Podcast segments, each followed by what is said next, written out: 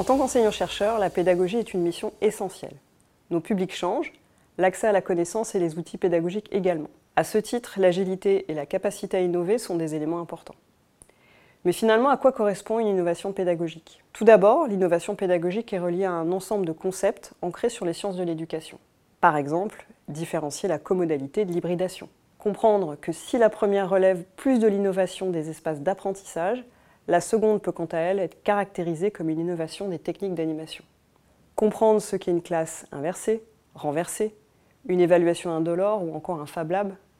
Une fois cette terminologie en tête, il devient plus aisé de mobiliser des éléments de cadrage de la transformation de nos enseignements. L'innovation pédagogique est aussi reliée à de nouveaux paradigmes, et notamment à ce que l'on appelle la conception universelle d'apprentissage. Il s'agit de construire son cours dans une perspective d'alignement pédagogique entre contenu, évaluation et objectif d'acquisition. Formellement, la scénarisation d'un cours doit être articulée autour de compétences à acquérir qui vont avoir du sens pour la société et le marché du travail. Et dans l'idéal, elle doit permettre l'accueil et la valorisation d'une certaine forme de diversité cognitive de nos étudiants. Parmi les initiatives en vogue, nous retrouvons des scénarisations construites autour d'approches par projet, approches par problème ou des jeux sérieux qui offrent déjà des canevas prêts à l'emploi. Alors bien sûr, tout cela est chronophage, mais l'université en France se dote de plus en plus de dispositifs permettant d'accompagner les enseignants-chercheurs dans cette démarche. Citons par exemple le récent congé pour projet pédagogique, équivalent du CRCT.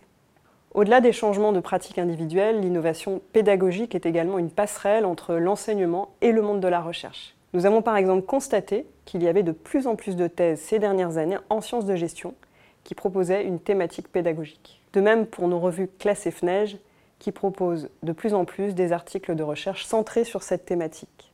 Dernière observation et pas des moindres, nombre de nos associations scientifiques proposent une session en conférence ou un groupe de travail sur la pédagogie universitaire. Tout ça fait partie d'un écosystème extrêmement prolifique et nous sommes tous invités, en tant qu'enseignants-chercheurs, à en faire partie. Non pas comme un impératif, mais comme une manière plaisante de briser la monotonie de nos enseignements et d'avoir de nouvelles formes de réflexivité dans nos pratiques.